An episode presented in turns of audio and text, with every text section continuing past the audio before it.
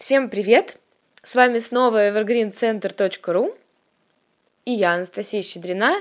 И сегодня у нас на сайте очередное обновление и новая статья Татьяны Тураевой, нашего педагога по йоге, «Мой первый урок».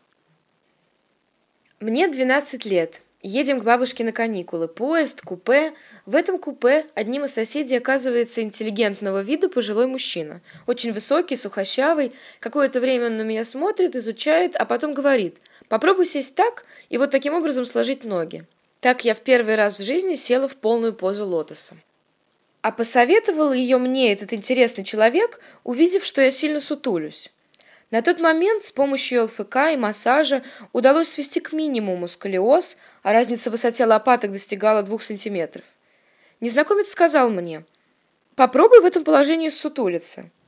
И действительно, с заплетенными ногами это оказалось очень неудобно. И мне было предложено посидеть подольше. Так, сразу же после освоения, я просидела в этой позе 30 минут. Наверное, у моего соседа по купе был некий опыт преподавания. Он посоветовал мне хотя бы часть уроков делать в таком положении, с ровной спиной. Какое-то время я это делала, а потом со свойственной подросткам непостоянностью забросила. Много лет спустя я уже от мамы узнала, что этот человек что-то рассказывал ей о традиционной восточной медицине, о том, что какую-то болезнь он вылечил стойкой на голове. Все эти воспоминания до поры до времени были окутаны туманом и стали всплывать только после регулярной практики йоги. И только недавно я поняла, что это и был мой первый учитель по йоге. Примерно через 8 лет после некоторых неприятных событий в личной жизни мы с подругами решили заняться собой и пойти в фитнес-клуб. Купили абонементы на год. Девочки ходили в тренажерный зал, меня же больше интересовали групповые программы. И там в расписании было таинственное слово «йога». Мне стало любопытно, что-то меня туда потянуло. Я думала, что раз умею делать лотос и березку, то умею делать все. Первый же урок показал, что это совсем не так.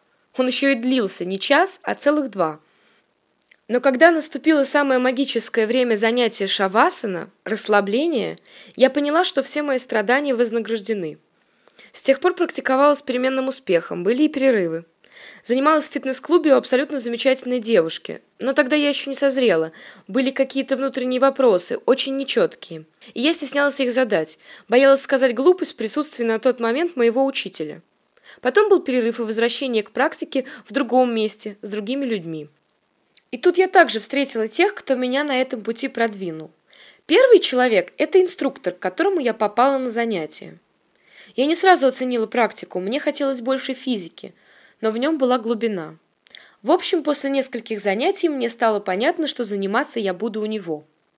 Возможно, присутствовала легкая влюбленность в образ, который я себе придумала.